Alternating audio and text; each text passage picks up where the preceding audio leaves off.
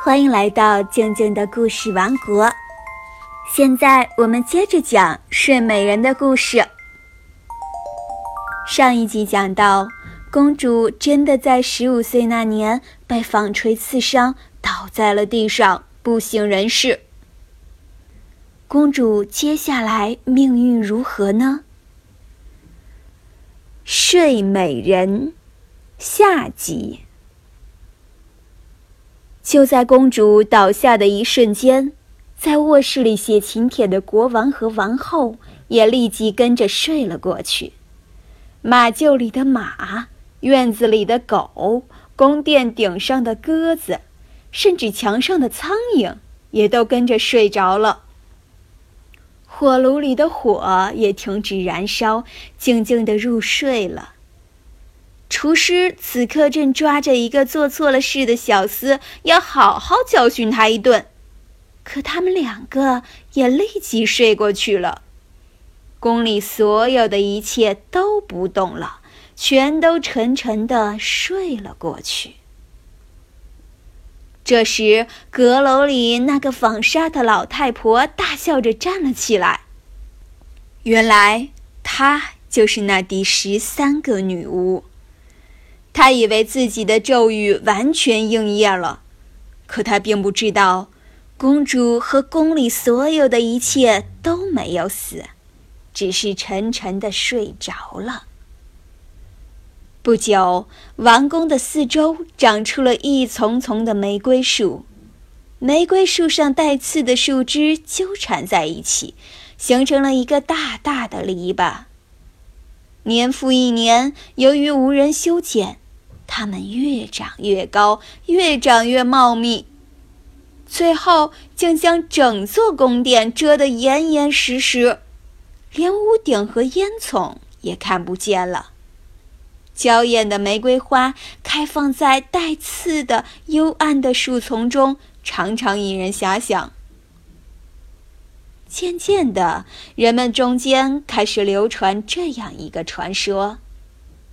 有一位美丽动人的玫瑰公主正在王宫里睡觉，她等待着一个王子将她唤醒。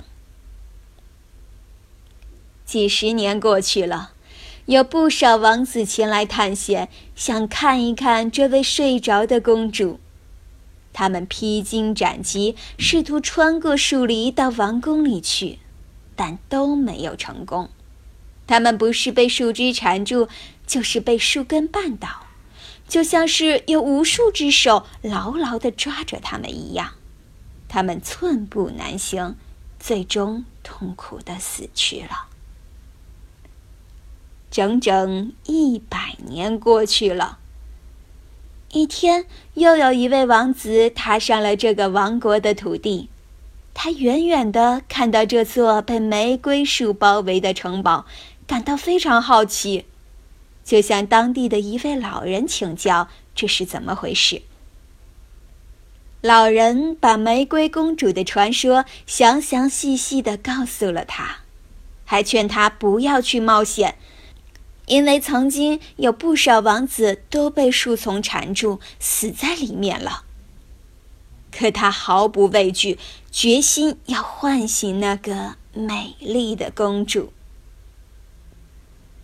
奇怪的是，当王子拎着宝剑走到树篱前的时候，那些玫瑰花都抖动起来，树枝和树根都自动绕开了，给他让出了一条路。王子轻松地穿过树篱，欣喜地向前走去。树篱又在他身后密密地合拢了。他走进王宫。看见狗躺在门边呼呼睡着，马厩里的马沉睡着，就连墙上的苍蝇也在沉睡。他穿过厨房，看到厨师揪着一个小厮的衣领，也睡着了。一个女仆手里抓着一只黑母鸡，准备拔毛，却闭着眼睛坐在那儿睡觉。这里的一切都静得出奇，甚至连呼吸声都清晰可闻。王子惊喜地四处走着，最后来到了一个古老的阁楼里。他登上楼梯，推开楼梯尽头的小门，看到一位睡美人正躺在地板上睡得很香。她是那么的美丽动人，在睡梦中还带着一丝微笑。王子爱慕地盯着她看了一会儿，禁不住俯下身去吻了吻她鲜红的嘴唇。他刚吻下去。公主就一下子醒了过来，她张开眼睛，有些迷茫地看着眼前的王子。王子轻轻地抱起她，悄声诉说着这一百年来发生的种种事情，慢慢走出了这个老阁楼。此刻，国王和王后也醒过来了，马站了起来，摇摆着身体。狗欢跳不止，汪汪吠叫；屋顶上的鸽子拍拍翅膀，飞向了田野；墙上的苍蝇嗡嗡地飞走了。火炉里的火苗开始燃烧，厨师怒吼着要去打小厮，那小厮却机灵地躲开了。女仆继续平静地给鸡拔毛，一切都恢复了往日的模样。